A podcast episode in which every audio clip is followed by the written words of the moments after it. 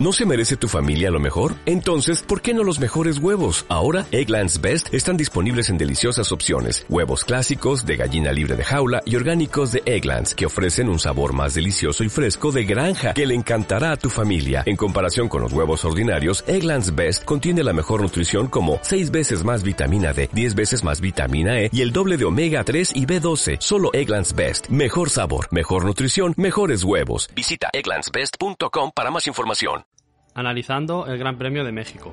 Bienvenidos a Fastlap.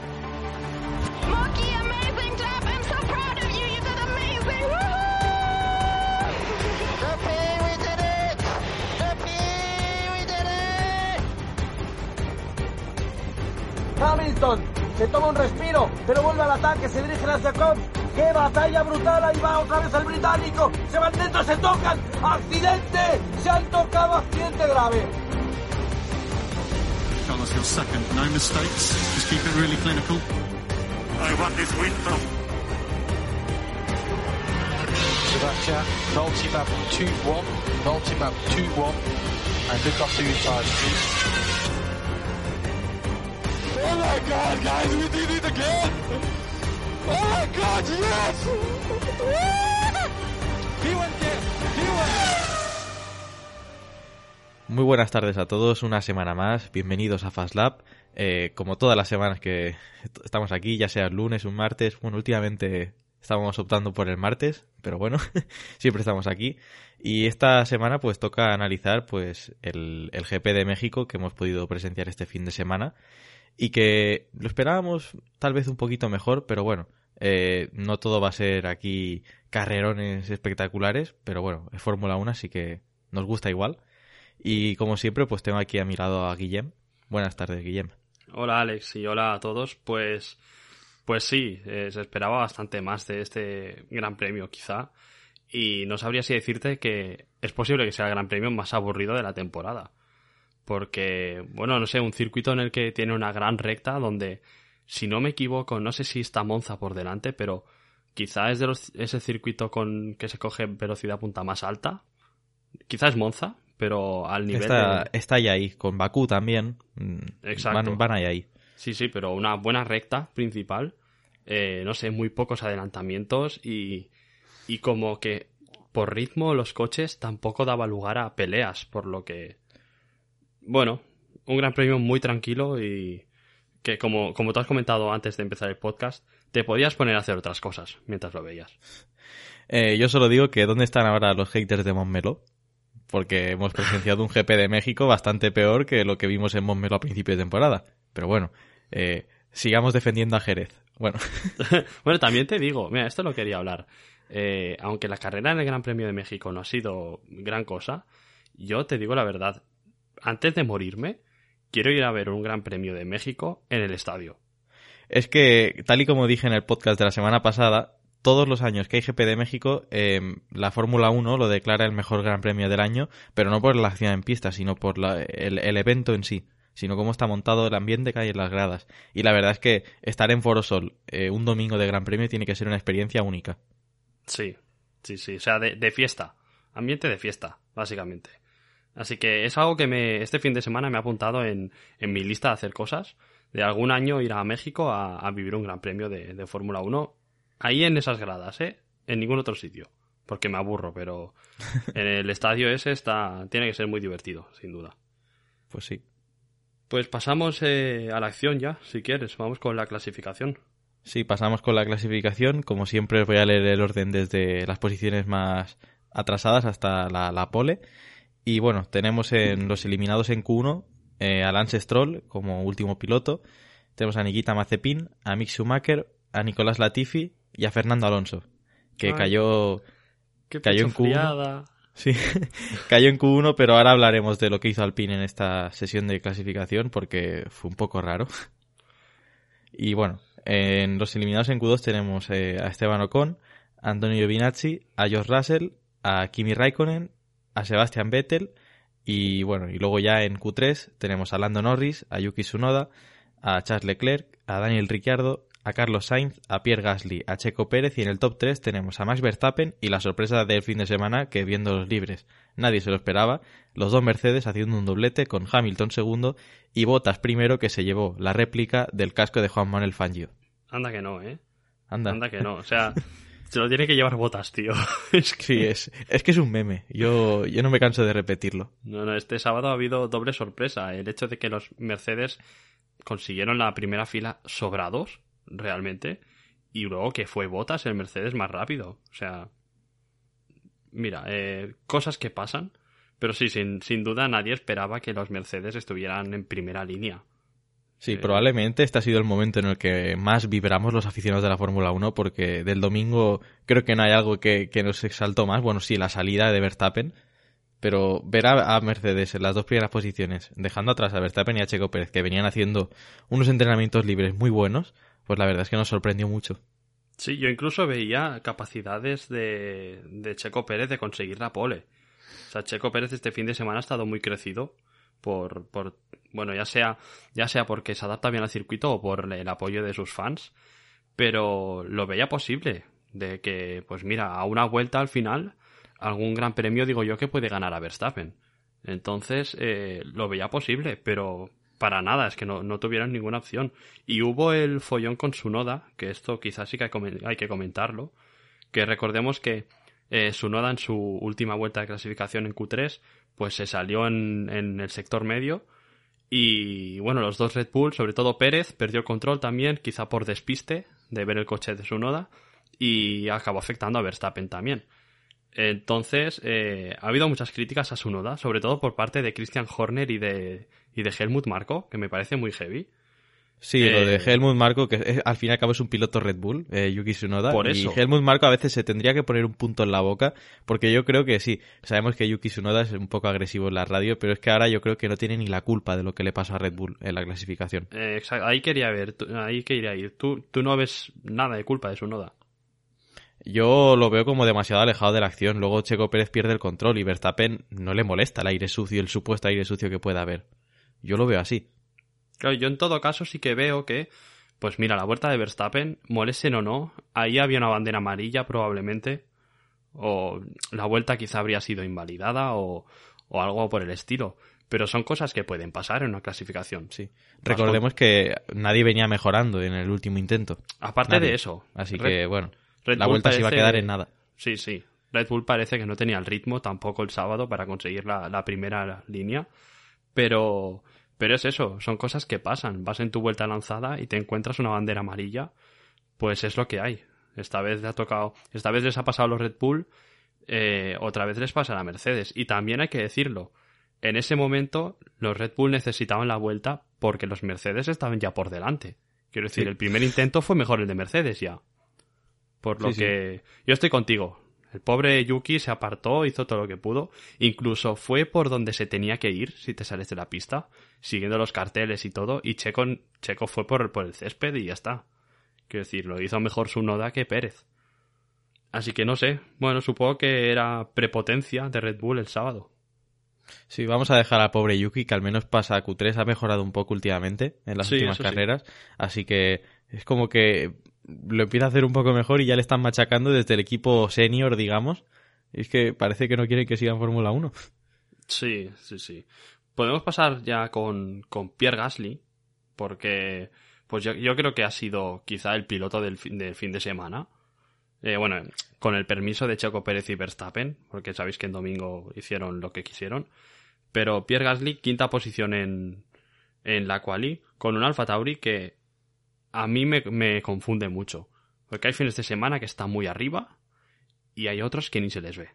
Es como que los últimos dos grandes premios parece que han extraído los poderes al Alpine y se los han puesto a, él- Sí. a ellos. Algo así. Porque el Alpine hasta hace dos grandes premios iba muy bien.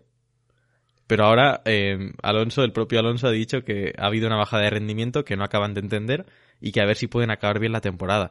Eh, es como que ha habido un traspaso de poderes inmediato ahí. Sí, no sé, es algo raro, pero, pero bueno, de todas maneras, cuando el Alfa Tauri va bien, Gasly lo aprovecha y se coloca por delante de los dos McLaren y de los dos Ferrari. Por lo que un coche que en la clasificación de constructores está lejos de estas dos escuderías y aún así consigues meterte por delante de ellos y a tres décimas, pues, ¿qué quieres que te diga? Se quedó a una décima de Checo Pérez. sí, sí, es que se quedó cerca, muy cerca. Muy buen sábado para Gasly, también para Carlos Sainz, que consiguió quedar pues el primero del resto quitando a Pierre Gasly. Un fin de semana muy bueno también de Carlos. Pues sí, y la verdad es que me hace, bueno, que me causa cierta satisfacción visual ver a, a Carlos Sainz 0,002 por delante de Ricciardo. Sí. en, la, en el tiempo de Q3. Es que se quedaron muy cerca y para que veáis cómo está la lucha entre Ferrari y McLaren, que aquí no se regala nada. Sí, sí, sí. Como comentaba Ricciardo detrás de, de Carlos. Ricciardo, ya lo dijimos en el último eh, podcast, parece que ya vuelve a tener el, nivel que, siempre le hemos visto. Y, está ahí luchando de tú a tú ya con, los Ferrari. Y bueno, en este caso Lando Norris no, no completó vuelta, porque por sanción iba a salir desde la parte de atrás. Pero aún así, Ricciardo está de tú a tú luchando con Norris también ya. Sí, sí, la verdad es que, eh, mira, vi un tuit ayer que decía la bajada de Norris en las segundas partes de los campeonatos. Y este año yo pensaba que esa bajada no se iba a dar, pero es que sí que se está dando. Y es preocupante como después del parón de verano es como que a Norris le pegan un, un, golpe en la cabeza o algo y se le olvidan las cosas. Pero no sé, eh, me parece, es como, bueno, precisamente en este, en este caso, eh, es desde el GP de Rusia cuando iba a ganar la carrera y empezó, empezó a llover. Y desde ese momento es como que lo hemos visto un poco peor al piloto británico. Pero yo soy de los que está siempre en el barco de Norris y, y yo sé que esto o bien lo acabo solucionando en las últimas dos carreras o la, la próxima temporada, sin lugar a dudas, va a ir mucho mejor. Sí que es verdad que quizá a nivel psicológico la carrera de Rusia le pudo haber afectado algo. Pero bueno, de todas maneras, cuando repasemos la clasificación de pilotos, veremos que, se tiene que poner las pilas. Porque hace un, par de carreras o tres carreras estaba tercero en el Mundial y los Ferrari le están pisando los talones, por lo que puede perder hasta la quinta plaza. O sea que eh, tiene que ir con cuidado. Sí, ¿quién, ¿quién nos iba a decir esto? Por ejemplo, en el GP de Hungría, o al volver de, del verano. Es que yo lo veía imposible que a Norris le quitaran la pues tercera o cuarta posición. Pues sí. Y ya más para atrás, pues, a ver, a destacar quizá no hay muchos. Vettel a las puertas de Q3. Kimi, bien, decimosegundo. Y bueno, a mí lo que me gustaría destacar sobre todo, eh, pues lo que hemos dicho, los Alpine. Ocon no se jugaba gran cosa porque por sanciones salía desde la zona de atrás también. Pero sí que Fernando a mí me, me dolió me dolió mucho y me decepcionó. Te lo dije a ti que fue una pecho friada. No sé si fue. si tuvo algún problema en sus intentos de, Q1, pero. Lo que pasó es que le dio, le dio rebufo a Ocon, pero no se lo dieron a él, que era el que tenía que pasar. Ya, puede ser. Es, como, es una cagada monumental del equipo. Pero aún así. Eh... Aún así no iba a estar muy, muy lejos de lo que es el corte, ¿eh? Que eh, Alpine en clasificación no iba nada, nada bien. Claro, es que es eso, estoy viendo los tiempos eh, Ocon fue el corte en, Q1, fue un 18-1.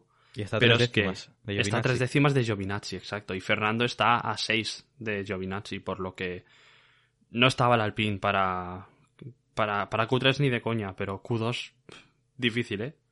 Sí, sí, la verdad es que sobre todo en clasificación se nota esta bajada de rendimiento de Alpine en los últimos grandes premios. Mm, nosotros no somos ingenieros, así que eh, bueno, ingenieros de esta rama, Guillem.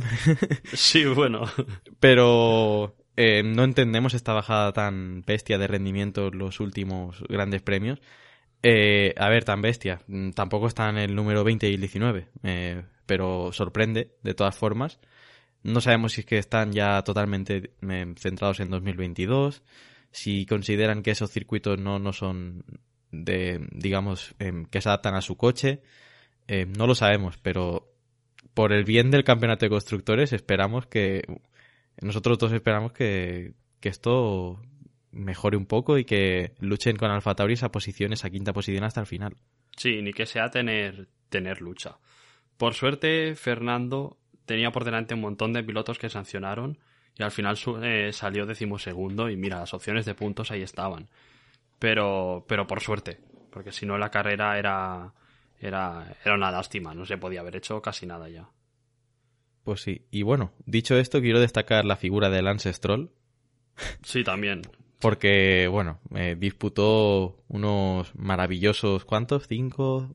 ¿Seis minutos de clasificación? Bueno, un intento hizo, creo. Sí, el primer intento y, bueno, se ve que tenía hambre, no, no desayunó el hombre y se fue directo al muro en la recta, antes de la recta principal, con la zona sucia, que la pista, recordemos que este fin de semana estaba muy sucia. Hmm. Y bueno, pues Lance Stroll eh, acabó con sus opciones en, la- en el primer intento de la clasificación. Dejó el coche que parecía un mosaico. Así que bueno, eh, tocaba salir desde atrás sí o sí. También te digo, menos mal para las opciones de Fernando, ¿eh? Porque Stroll habría pasado a Q2, probablemente. Sí, viendo el ritmo de Aston Martin en este gran premio. Exacto. Probablemente. Y, es- y eso habría significado que es posible que los dos Aston Martin estuvieran en puntos el domingo. Por lo que, eh, por suerte de Fernando, Stroll eh, le hizo, hizo un buen trabajo. Buena bajada de nivel la de Lance Stroll en los últimos grandes premios, ¿eh? Sí. Se bueno, nota que lleva, no, no los últimos, lleva ya unos cuantos que Empezó- no está rindiendo a la altura. Empezó muy bien, lo comentábamos, pero se ha ido deshinchando y al final Vettel le está sacando muchos puntos. Sí, a ver que en, en el contexto actual Aston Martin no hace muchos puntos, pero de poco, de carrera en carrera, pues Vettel evidentemente se está alejando bastante. Sí. Sí, sí. Pues no sé si quieres comentar algo más de la quali. No, de la cual y yo no tengo nada más que comentar. será, será un podcast que costará sacar cosas, porque sabéis que la carrera ha sido, bueno, el fin de semana ha sido gran cosa, pero podemos pasar a, a la carrera ya. Sí, pasamos a la carrera y antes de comentar el resultado definitivo, quiero comentaros, bueno, los pilotos que tenían sanción de puestos en parrilla y que eran Yuki Tsunoda, Lance Stroll, Lando Norris, George Russell y Esteban Ocon. Eh, todos menos Russell era posición, bueno, desde el final de, de parrilla directamente por todos los elementos del motor y Russell cinco posiciones por la caja de cambios. Así que este era el, panorama. Y bueno, eh, si quieres te dejo a ti el orden de la carrera. Vale, quiero comentar que con estas sanciones teníamos a los dos Haas, decimocuarto y decimoquinto, eh. Ah, Cuidado. vale, ahora, ahora entiendo por qué Mazepin adelantó claro, tanto. Vale. claro, salía decimoquinto Mazepin. Porque chaval, chaval, bueno, está en la Fórmula 1, pero no es aquí un dios. Eh, y tiene un coche que no es, que ya sabemos que no está para nada. Eh, para luchar por nada, vamos, ni por, ni por una Q1. ¿Qué va?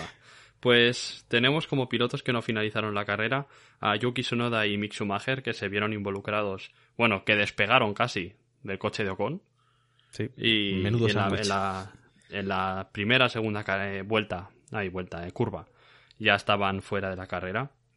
Y luego por delante ya tenemos en última posición a Nikita Mazepin, enfrente de él Latifi, Russell, Valtteri Bottas, que a, Marce- a Mercedes ya le daba igual en qué posición quedará Bottas. Luego comentaremos. Sí, comentaremos la carrerita del finlandés Sí. que este, este fin de semana se lleva la colleja de oro. Bueno, luego lo comentamos, no estoy tan de acuerdo, pero luego lo comentamos. Eh, delante de Bottas, Lance Stroll, Ocon, Ricciardo y Giovinazzi una vez más a las puertas de los puntos, pobre hombre. Y luego ya en zona de puntos tenemos a Lando Norris, Fernando Alonso, Ricciardo, Vettel, Sainz, Leclerc, Gasly cuarta posición y el podio Pérez, que es el primer mexicano en conseguir un podio en el Gran Premio de México, Hamilton y Verstappen pues ganó la carrera y mete un machetazo de los buenos. Sí, ya no solo ganarle a Hamilton, sino la distancia que le sacó. Sí, también. Es que son 16 segundos y medio que, que son un puñetazo en la mesa de los que retumban. Sí, luego, luego hablamos de esto de la distancia porque pudo haber sido más con todo lo de Valtteri Bottas y todo eso, pero yo creo que lo primero que tenemos que comentar es la salida, Sí. porque bueno, básicamente fue lo único interesante. Es lo más destacado de la carrera. Sí. No, no os vamos a mentir. Eso fue lo más destacado de la carrera del domingo, la salida, porque la maniobra de Verstappen, vamos a ir primero con esa maniobra, Vale. eh, creo que es de campeón del mundo. Pues le puede haber dado el título, ¿eh?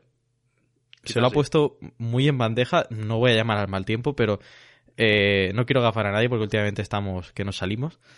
Pero Verstappen hizo lo que tenía que hacer y Bottas no hizo justo lo que, lo que tenía que hacer, que era darle el rebufo a Verstappen. Él tenía que, que, que- que evitarlo a toda costa y al final Verstappen aprovechó muy bien el rebufo pese a salir, a hacer una salida normalita. Y lo destacable de esa maniobra es cómo en el exterior frena después que, eh, bueno, frena el último y aún así hace la curva perfectamente. eh, un 10 para Verstappen en la salida. Sí, eh, por acabar con lo de Verstappen, increíble. Yo creo que todos, todos flipamos por eso, por lo tarde que frena y cómo consigue entrar en la curva sin salirse. Sí que es verdad que va colado, pero porque tiene coches en el interior. O sea, era la trazada perfecta y incontestable. O sea, no puedes. La única manera que había de que Verstappen no entrase en pista era echarlo. Cosa que no, bueno, Botas no va a hacer, obviamente. Pero luego ya entrando en Botas es que es que era muy fácil evitar que Verstappen no se colase. Los dos Mercedes en paralelo estaban rueda con rueda. ¿Por qué nos dejáis medio coche entre los dos? Y tapáis toda la pista. O sea, no Claro. pasa nadie por allí. Pues no, no midieron bien en Mercedes Pero es que- para una cosa que tenían que hacer. De verdad, no pasa nadie. O si no, os vais los dos hasta el exterior y que se meta alguien por el interior. Pero, pero lo han hecho muy mal. Y es que me sorprende porque seguro que estaba súper hablado todo esto. Pero tú te crees que a Bottas ya le importa lo Claro, que pase esa- con Hamilton. Eso es otra cosa. Eh, a Valtteri quizás se la suda. Quizá no, ¿Sabes? quizá no, se la suda. Estará- Ella, tiene el ella tenía el casco de Fangio, ¿para qué más? Ya, también es verdad, pero... eh, bueno, parece que se esté vengando porque recordemos en Rusia que no le puso oposición a Verstappen para nada. Y Una mira- alfombra roja. Claro, y mira Pérez cómo está con Hamilton, que lleva dos carreras detrás de él, pero detrás de él, intentando molestar, eh, intentando que la estrategia no sea óptima. Eh, ahora mismo, ahora mismo, no sé si he dicho Verstappen o Pérez antes, pero bueno, estoy hablando de Pérez. Eh, Pérez está molestando a Hamilton con todas sus estrategias últimamente, pero es que Bottas no está aportando nada, nada. Y lo que tú decías de que la colleja de oro era para Bottas, no estoy de todo de acuerdo porque su carrera al final se va al traste porque Ricciardo juega bolos con él también. Sí, pero ¿de verdad crees que tenía tantos daños como para no poder adelantarlo en toda la carrera con un Mercedes? Ya, eso es Por- otra cosa. porque sabemos la dificultad de Bottas para adelantar, por eso lo digo. Sí, eso es otra cosa. También te digo, ha sido un gran premio en el que hemos visto muy pocos adelantamientos, por lo que Pérez tampoco ha podido con Hamilton, por ejemplo, y, y venía muy sobrado, por lo que, mira, le paso porque quizá era realmente difícil adelantar. Hemos visto que la pista estaba muy sucia y quizá a la que te salías un poco de la trazada perdías mucho. Pero aún así, eh, Botas yo creo que podría haber quedado tercero tranquilamente. Creo que podría haber aguantado a Pérez, pero que en ese aspecto creo que no fue culpa suya y se lo llevaron por delante. Mira, yo eh, tirándome a la piscina y sin tener el dato en la mano, eh, creo que hubo más adelantamientos en el Gran Premio de España que en este Gran Premio de México. Pues ni Es idea. mi, se- mi sensación visual es que hubo más adelantamientos, sobre todo en la parte final de la carrera de Montmeló, que aquí en el Gran Premio de México. Eh, esto habla mucho, en realidad, de lo sucia que estaba la pista, que a la mínima que te salías de la trazada es que perdías muchísimo tiempo, pero muchísimo.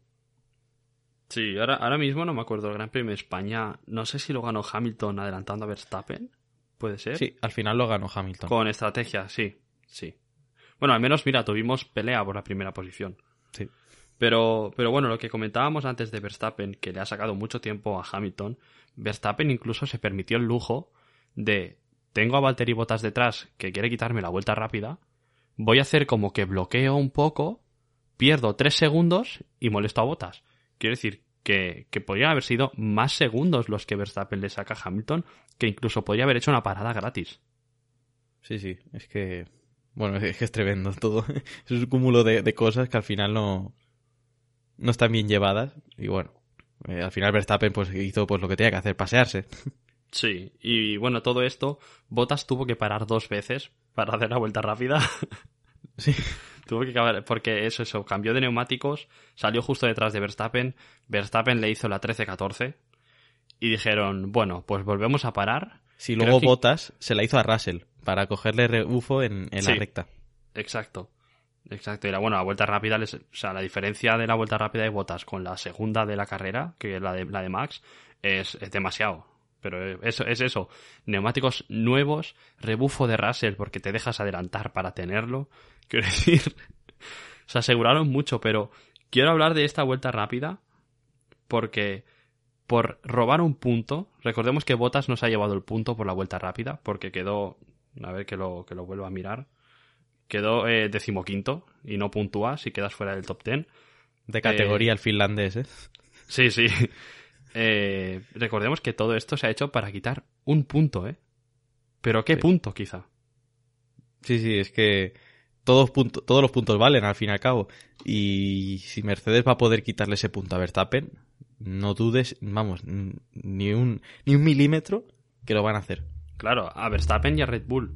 Porque luego lo veremos, pero en la clasificación de constructores están separados por un punto y si la vuelta rápida hubiera sido de Verstappen estarían empatados. Es que a este, a este nivel están. Es que está todo igualadísimo y esto va de golpe en la mesa en golpe en la mesa. Y la verdad es que Mercedes está saliendo perjudicado últimamente. Pero yo no sé qué va a pasar en los próximos grandes premios. Eh, pero Mercedes es un equipo campeón. Eh, no podemos descartar eh, que esto llegue a Abu Dhabi porque Mercedes el próximo gran premio hace así, venga, vamos a coger, venga, y ganamos la carrera, hacemos un 1-2 y a correr. Y no me extrañaría, ¿eh? Porque Red Bull también puede tener un tropiezo. Sí, llevamos, al final llevamos todo el año con la sensación de que Hamilton eh, le va a costar, le va a costar, le va a costar y al final está ahí todo el rato. Mercedes sigue estando primera en, en, el campeonato de constructores, por lo que es lo que tú dices. Mercedes parece que les cuesta, que siempre que moralmente son los perdedores de esta temporada, pero están ahí. Y lo que tú dices, son campeones y, y cuidado. Cuidado, que con un coche inferior también se pueden ganar campeonatos. Sí, sí. Sino que se lo digan a Fernando. lo iba a decir. bueno, eh, pasamos ya de Mercedes y Red Bull. ¿A quién quieres destacar, Alex? Me gustaría destacar primero a Pierre Gasly. Él hizo su carrera. eh, P4 al final. Eh, a las puertas de- del podio, digamos, en cuanto a posición, porque en cuanto a distancia, bueno, hay unos 50 segundos. Pero que Gasly hizo su carrera, eh, sacó sus. Es que son 12 puntos, que es que 12 puntos. igualan a, a Alfa Tauri con Alpine en la quinta posición. Algo que yo pensaba que cuando hicimos la última predicción de todas no iba a pasar, Sí. pero ha pasado. O sea, en todo caso lo esperábamos a final de temporada ya, Abu Dhabi o algo así. Pero es que 12 puntos para Alfa Tauri. Son Claro, muchísimos. Es que Fernando solo saca dos. Claro, claro, es que son muchísimos. Quizá Alpine para conseguir estos 12 puntos necesita 3 o 4 carreras, que son las que quedan. Sí, es que, mira, para que os hagáis una idea, Fernando Alonso consiguió estos 12 puntos en la carrera caótica de Hungría. Sí, bueno, yo con 25. Ese gran Sí. premio. Pero quiero decir, eh, para que Alpine consiga 12 puntos, tiene que pasar algo. sí, Eh, Alfa Tauri los ha conseguido sin que pase nada. por méritos. Por Sí. méritos. Bueno, sí, botas fuera sí, de carrera. bueno, pues si no hubiera sido un quinto. eh, Pero sí, sí. Son hubieran 10 puntos. sido 10 puntos, exacto. No, Pierre Gasly, ya te digo, con el, con el permiso de Verstappen y de, y de Checo Pérez, eh, piloto de- del fin de semana. Porque Sin duda. con un, Alfa, con un Alfa Tauri no es normal. Con un coche que ahora mismo es, bueno, quinto sexto, sí, quinto sexto en el mundial. Por lo tanto, hablamos de posición décima, eh, primero, eh, décimo primera y todo eso. Ha acabado cuarto. Por lo que hay que, hay que valorarlo. Me da a mí que es- mm, se infravalora muchísimo a Gasly porque la temporada pasada ya fue así. Pero, pero creo que hay que tenerlo en cuenta, de que ha hecho un auténtico fin de semana buenísimo. sí, sí, a la altura de querer firmar con Red Bull el año que viene. Otra vez, Pero sí, sí. Mira, tengo un amigo, Bueno, tengo un amigo que no, no sé si nos está escuchando, que se ha visto Drive to Survive y se ha enganchado a la Fórmula 1. ¿Vale? Bueno, pues una vez haya visto Drive to Survive, que también mire otras cosas, porque sabemos que es la visión más sensacion- sensacionalista de la Fórmula 1. Así que bien hecho que vea eso, porque sirve para enganchar a mucha gente. Pero oye, tiene que ver más cosas. Ya le, ya le comenté que, que es- está bien, pero que son cosas diferentes. Pero bueno, está mucho con Pierre Gasly, le cae muy bien. Y este fin de semana ha flipado. O sea, solo conoce a un Pierre Gasly inc- increíble. Que es lo que es, eh, Pierre Gasly realmente. Y me dice, me preguntaba, ¿por qué Pierre Gasly no vuelve a Red Bull? No sé si va a volver a pasar eso. Bueno, Ahí. yo eh, deja que, que- que le diga a tu amigo que de momento déjate. No va a pasar. Está bien en Alfa Tauri. De momento Sí. está bien ahí. Sí, sí. Que en todo caso lo hemos comentado en algunos podcasts, que lo vemos más en otra escudería, rollo Alpine, Sí. algún fichaje así de aquí dos años o algo así. Pero Ya bueno, no es, cu- eh, es que ya no es cuestión de, de rendimiento, sino cuestión de salud mental. Sí, sí, sí. No creo, no sé si querría volver a Red Bull Gasly, pero bueno. En todo caso, muy buen fin de semana. Al igual que los Ferrari, los Ferrari, bueno, le han sacado también otro machetazo como el de Verstappen a Hamilton, pero esta vez a McLaren. Quinto y sexto, o sea, increíble. Ferrari desde que volvió la Fórmula 1 en verano eh, está claramente son claramente superiores a McLaren, lo están demostrando carrera a carrera y bueno, es que no tengo mucho más que decir. Eh, Ferrari se está ganando esta tercera posición con mucho trabajo y yo creo que al final la van a conseguir, ¿eh? Sí, ahora mismo la tendencia es esa. Eh, me acuerdo de las predicciones que hicimos, que lo veíamos al revés, como no. Es que somos tan acertados. Y la tendencia ahora es que Ferrari tira muy para arriba, ¿eh? Y por, la, por contra, McLaren, este fin de semana, hemos visto, vale, sí, Ricciardo tuvo que parar para cambiar alerón debido al, al toque y eso, pero hemos visto a Lando Norris que no, no era capaz de acercarse a un Alpine a final de carrera con los mismos neumáticos casi. Un Alpine que, recordemos, este fin de semana no era un buen coche. Entonces, eh, todo pinta que Ferrari se va a llevar el, el tercero ahora mismo. Sí, veremos a ver en otros circuitos como Jeddah o Qatar, o qué, qué, pasa. En Brasil también, que es una incógnita, porque recordemos que no hay gran premio en Brasil como con México desde 2019. Tienen buenos que... recuerdos McLaren de la última en Brasil. Sí, cambiando un momento de tema, eh, me voy a centrar, un... me he acordado una cosa que vi en, en Twitter de, de, Alpine, de Renault antiguamente, y es que eh, el equipo Alpine ha ido bien en los circuitos en los que se corrió en 2020. Mm. Pero luego los que llevaba dos años sin correrse, bueno, que se ha vuelto ahora desde 2019, México, por ejemplo, no les ha ido tan bien la cosa, como en Estados Unidos también. Quizá tema de es, reglajes que tengan. Sí, es algo que es digno de estudiar, la verdad. Pues sí. Pues viene Brasil, viene eh, Qatar, viene Yeda. Sí, bueno, Qatar y Yeda todos parten de la misma posición, sí, pero probablemente en Brasil veamos algo de, igual de lo que hemos visto estos dos fines de semana. Bueno, ahora, debido a que tú has dicho esto, Alpine eh, en Brasil va a hacer podio, ¿no? Pero bueno. eh, todo forma parte del plan. No estoy gafando a todo el mundo, pues ahora venga. Y a todo esto de Ferrari hay que entrar en, en la decisión de cambio de posiciones y todo eso, porque aunque no se ha armado mucha polémica, porque al final eh, Carlos lo ha aceptado muy bien y eso, pues bueno, eh, sabéis que en carrera pues Leclerc dejó pasar a Sainz para, para ver si, si podía pillar a Gasly, al final Carlos tenía mucho más ritmo. Y a falta de nada, pocas vueltas para acabar, Carlos estando a 6-7 segundos eh, le devolvió la posición a Leclerc, por lo que Carlos lo ha aceptado, se ve que estaba pactado y todo eso, pero no sé qué piensas, Alex, siendo que Carlos tenía un ritmo tan superior a Leclerc que no se están jugando nada realmente, que los puntos iban a ser los mismos para Ferrari sí. y que entre ellos en el Mundial están igualados, quiero decir. No hay claro, piloto preferente. Lo único que conseguías eh, haciendo que Sainz acabara delante era recortar la distancia con Leclerc, que es muy es, es mínima. Pero bueno, eh, yo eh, sencillamente es que no sé en qué estaba pensando Ferrari para hacer ese cambio de posición ya al final, porque si Sainz lo ha intentado y ha dejado una renta de casi 7 segundos, ¿para qué intercambiar posiciones y sé que no va a pasar nada, pero imagínate que te la juegas y pasa algo y yo qué sé, mantén esas posiciones y los puntos van a ser los mismos.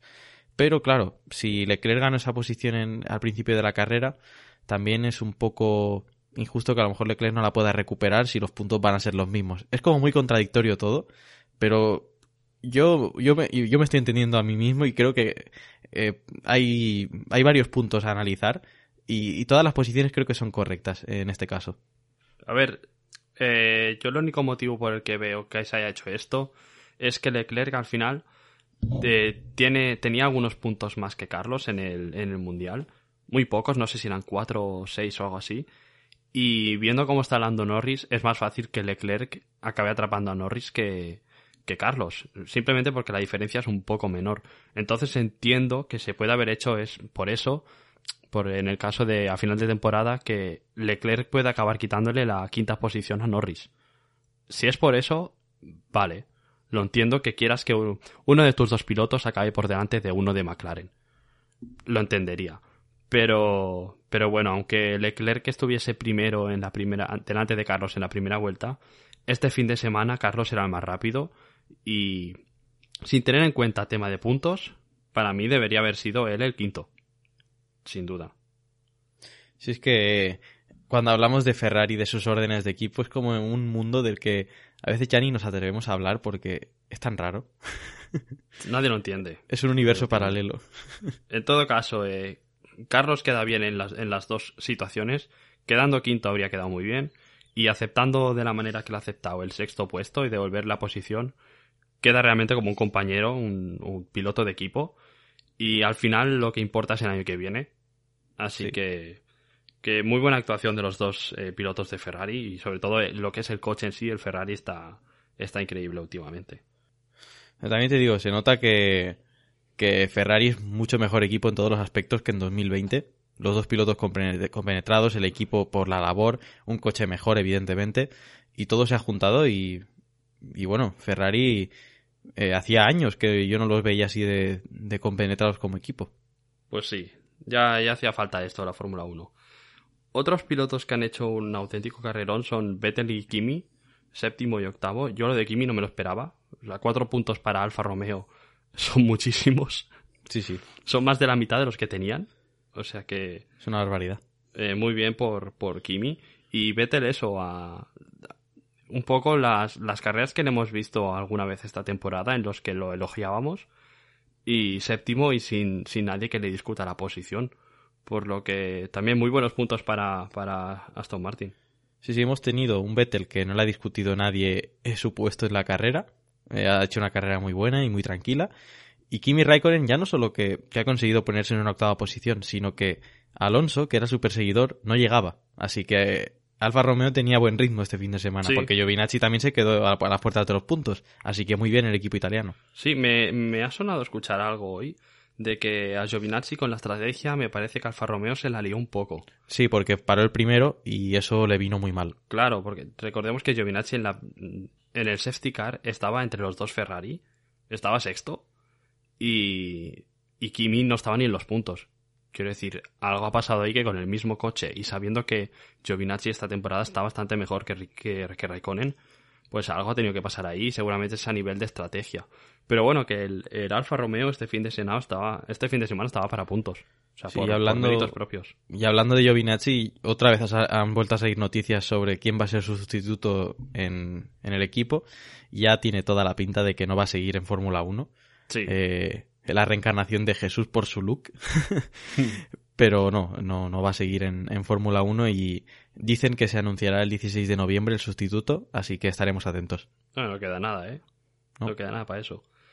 Y ya eh, finalizando lo que son los pilotos en la zona de puntos, Fernando Alonso, una carrera muy normal, digamos. Vuelve a conseguir puntos, llevaba dos fines de semana que no los conseguía. Y bueno, dentro de lo que cabe el fin de semana, quizá dos puntos saben bien, pero, pero asusta, asusta ver que Gasly está cuarto y que el primer Alpine está noveno. Sí, él ha hecho su carrera, una carrera sólida, pero no, no es lo suficiente como para acercarte al Fatauri. Necesitas más. Y quedan carreras y veremos a ver qué, cómo acaba todo esto, pero Alpine necesita, necesita más. Es que no se puede. Exacto. A ver qué tal. Y luego ya cerrando el top 10 Norris, ya hemos comentado que no tenía ritmo para pillar a un Alpine. Un Alpine que no tenía ritmo para pillar a un Alfa Romeo, por lo que con eso se dice todo. Y más para atrás, poco que comentar. Botas ya hemos dicho que Mercedes hizo lo que quiso con él para conseguir la vuelta rápida. Y, y poco más. Yo no veo nada más que destacar, Alex. No, yo nada más, porque es que eh, la carrera es lo que decimos, ha sido una de las más, digamos, aburridas de la temporada. Así que no nos ha, ha dado muchas cosas por, que, que- que posteriormente tengamos que comentar. Así que creo que ya está el análisis del, del GP. pasamos ya, si eso, a comentar cómo ha quedado el, el campeonato de pilotos. Eh, Verstappen se está empezando ya a, a proclamar campeón casi. Quedan muchas carreras, ¿vale? Lo que he dicho es una barbaridad. Pero son 19 puntos. Que no lo sé, Alex. No sé si, si tú lo, lo sabes claro esto. Pero quizás la mayor diferencia que ha habido. Pues ahora mismo no lo tengo claro, pero probablemente la mayor diferencia que hubo es cuando Verstappen ganó las dos carreras de Austria y Estiria. Puede ser. Que luego Que- Hamilton se acercó entre el accidente de Reino Unido y todo. Puede ser, sí. Pero es que son 19 puntos de distancia y con Verstappen con los podios y victorias a favor. eh, tal y como está yendo Red Bull. Y los pocos problemas que parecen tener de- en cuanto a fiabilidad, eh, Hamilton es que no tiene que fallar. Es que a la que falle, campeón del mundo Verstappen. Sí. Sí, es que Verstappen ha ganado 9 de las 19 carreras que ha habido este- esta temporada. Casi la mitad de carreras. Y, y de las que no ha ganado, quizá el 90% ha sido segundo. Es que es muy exagerado. Es muy exagerado. Bueno, algunas iba a ganar y hacía DNF. Sí, sí, sí. Es que lo repetimos en todos los podcasts. Sorprende que Hamilton aún tenga opciones. Y opciones reales. Es que sorprende, porque Hamilton son cinco victorias con las nueve que tiene Verstappen. Es muy exagerado. Es muy Sí, sí. exagerado. Pero bueno, eh, 19 puntos a falta de cuatro carreras. Eh, recordemos que el fin de semana que viene en Brasil es carrera al sprint y el sábado se reparten puntos también. Son pocos, pero pueden ser muy importantes. pero son puntos. Sí. Sí, sí. Imagínate un Verstappen primero y un Hamilton tercero. Son dos puntos más, ¿eh? Eh, cuidado. sí. Cuidado. Pero bueno, eh, Verstappen 19 puntos delante de Hamilton. En la segunda liga, digamos, eh, Bottas y Pérez. Pues Pérez se está acercando. O sea que también cuidado. Los Red Bull están, están de caza, digamos. Spoiler, al final Checo adelantará botas. Pues puede ser. Lleva unos fines de semana muy buenos Checo Pérez. ¿eh? También es verdad que es en circuitos que tenía mucho apoyo. Y, y Pérez al final, mexicano, es muy pasional y le puede, le puede tirar mucho esto. Pero, pero pinta, pinta eso, ¿eh? que Pérez como mínimo le va a luchar la posición a, a Valtteri. Sí. Más para atrás, eh, lo que comentábamos, Norris quinta posición, Leclerc a 12 puntos, que no son nada realmente. No son nada. Es Y que Carlos Leclerc, eso es Leclerc a 12 puntos y solo con un podio. Norris tiene 4. Ya, La regularidad de Leclerc que es incuestionable. sí, sí. Y Carlos a, bueno, a 19 y medio, a menos de 20 puntos de Norris, tampoco es ninguna locura que pueda llegar a pillarlo, ¿eh? Viendo cómo está el Ferrari o no, Alex. Yo no lo veo ninguna locura.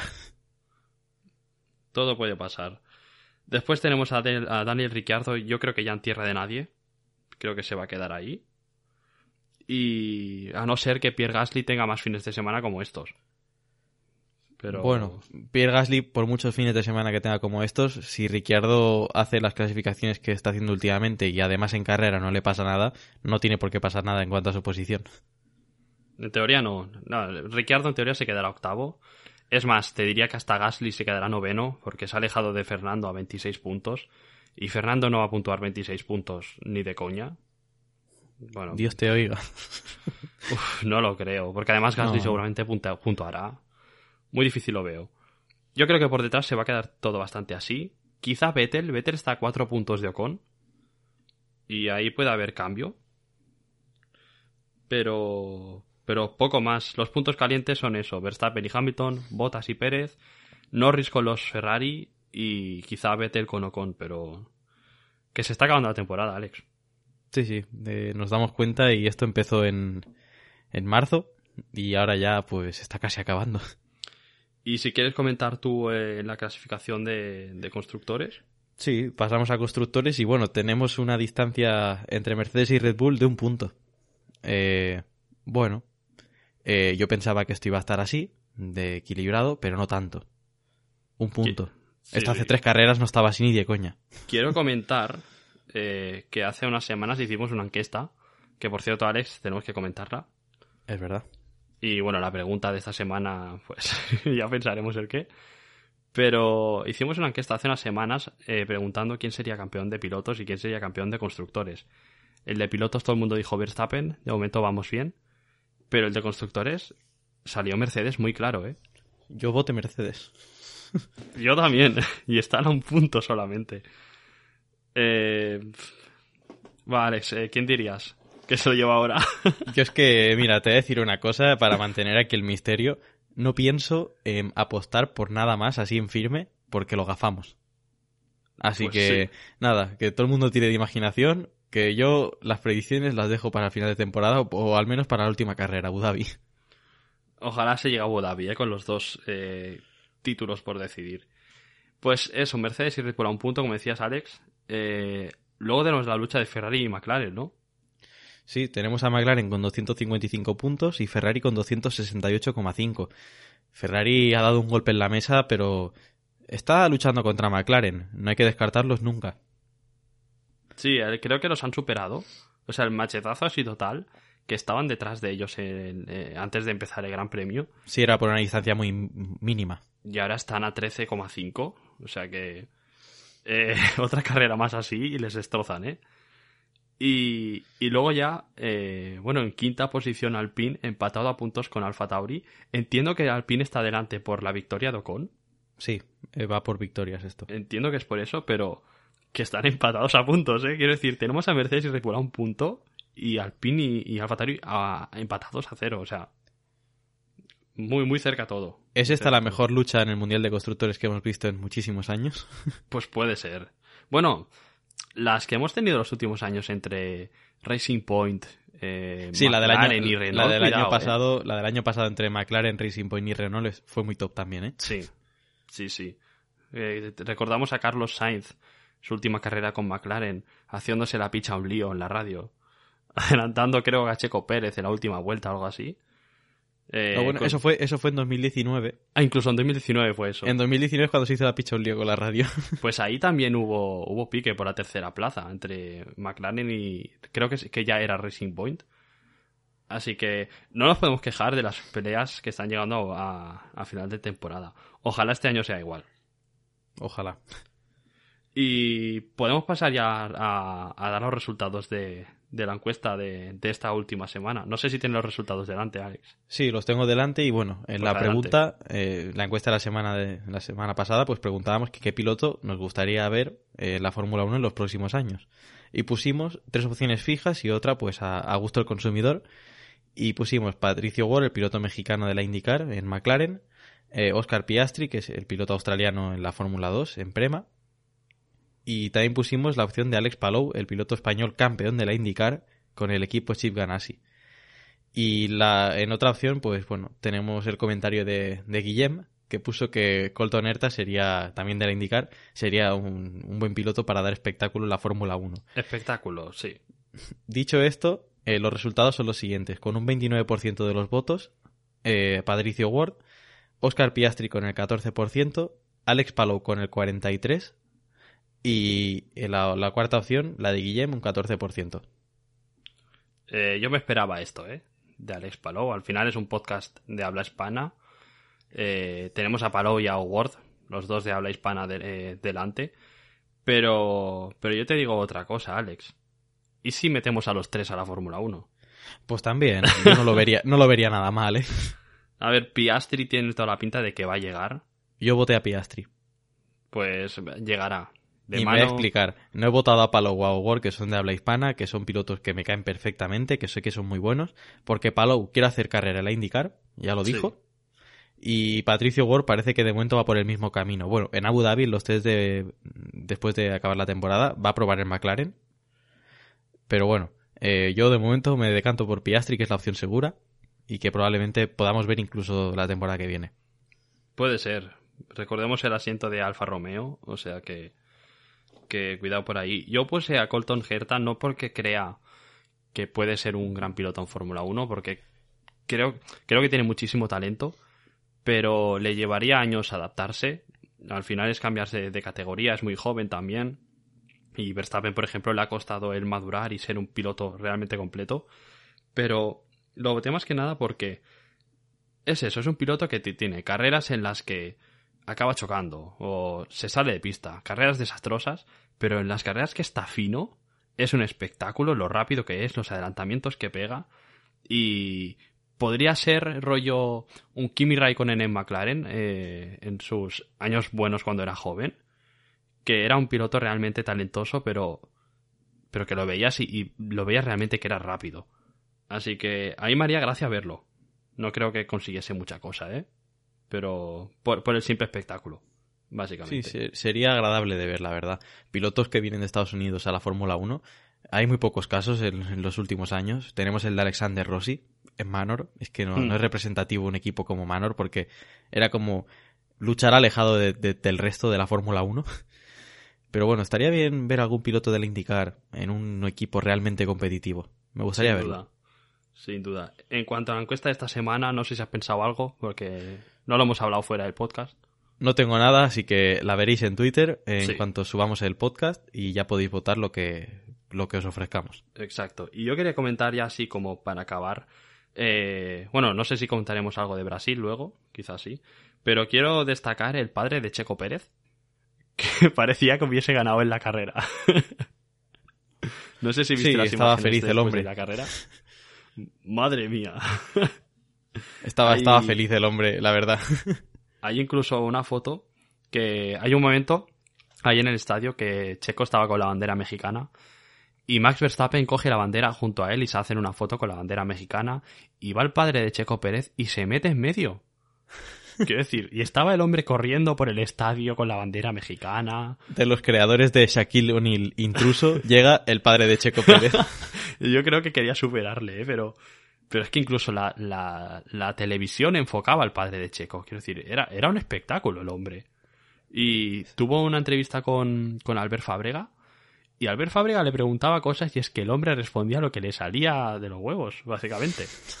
que si México, un país maravilloso, el mejor eh, gran premio de, del año. sí, Bueno, será por el ambiente, porque la acción en pista, macho. Sí, sí, pero, pero bueno, sin duda fue un fin de semana para México increíble. Increíble. Al final, eh, Checo Pérez les ha dado espectáculo. Eh, este año van con Red Bull, obviamente, y, ha sido un fin de semana muy bueno para Red Bull. Por lo que, para el país en sí, para México, entiendo que ha sido un fin de semana increíble. Pues sí. Eh, México, pues a- a- al final ha pasado lo que los mexicanos querían, a Checo Pérez en el podio al menos. Así Mm. que, bueno, felicidades a ellos porque Checo Pérez ha mejorado justo en el momento indicado. Sí, encima es, es eso, una carrera que hasta la última vuelta su piloto podía conseguir adelantar a otro y quedar segundo. Quiero decir, no podrían haber pedido nada más. Nada más. Y bueno, no sé si quieres comentar para acabar, pues, si tienes alguna idea de Brasil, el tema de la carrera al sprint, no sé. Al ser un circuito que el año pasado no vimos carrera, no me atrevo a decir nada, porque son, es un patinazo tras patinazo, si decimos Sí. algo. Mira, yo, yo he visto hoy un vídeo de estos que hace Antonio Lobato en Soy Motor. No me lo suelo ver mucho, sabéis lo que pienso yo de Antonio Lobato, pero me lo he visto hoy y ha dicho algo de Ferrari que me ha llamado la, aten- la atención. Ferrari es, un- el Ferrari es un coche que tiene mucha carga aerodinámica, ¿vale? Sí. Y que calientan los neumáticos de delante en exceso, ¿vale? Es por eso que a veces le da, le da carreras que no aguantan los neumáticos. Entonces, Brasil es un circuito que exige bastante, bastante carga aer- aerodinámica. Al final, tiene, tiene las dos rectas del principio, pero el resto del circuito te estás constantemente girando el volante. Entonces, me da a mí que Ferrari va a ir igual que este fin de semana y que van a estar muy fuerte y, y que, que van a estar, casi no se les va a colar y Ferrari va a sacar otra machetada a, a McLaren. Solo Ojo, me por- atrevo a porque decir eso. McLaren en 2019 también iba bien en, en, en Brasil, así que veremos a ver qué pasa. Confío, confío. Yo solo me atrevo a decir eso. A mí Antonio Lobato me ha convencido hoy. Antonio Lobato, si, tiene una- si algo tienes que saber convencer a la gente. tiene labia, tiene labia. Pues, pues nada, podemos dejar aquí el podcast, si quieres, Alex. Sí, lo dejamos aquí. Y bueno, eh, lo primero, pues como todas las semanas, muchísimas gracias a todos por escucharnos. Eh, y lo segundo es que ya dentro de muy poco iremos avanzando cómo afrontaremos esta parte final de la temporada, lo poco que queda ya. Eh, en uno de los podcasts en los que no va a haber, no, no hay gran premio a analizar, traeremos a un invitado, que lo llevamos diciendo se tiempo. intentará, sí, se intentará. intentará, se intentará traer un invitado, así que eh, eso por una parte y por la otra, pues bueno, eh, os iremos diciendo, pero hay algo más. Así que por mi parte todo está dicho. A ver si puede salir todo como, como queremos. Yo os recuerdo que, que vayáis a Twitter a votar en las encuestas, que, que nos sigáis, desde luego, tanto en Twitter como en Instagram. Y, y nada, me queda daros las gracias por escucharnos otra semana más y os esperamos la semana que viene. Adiós.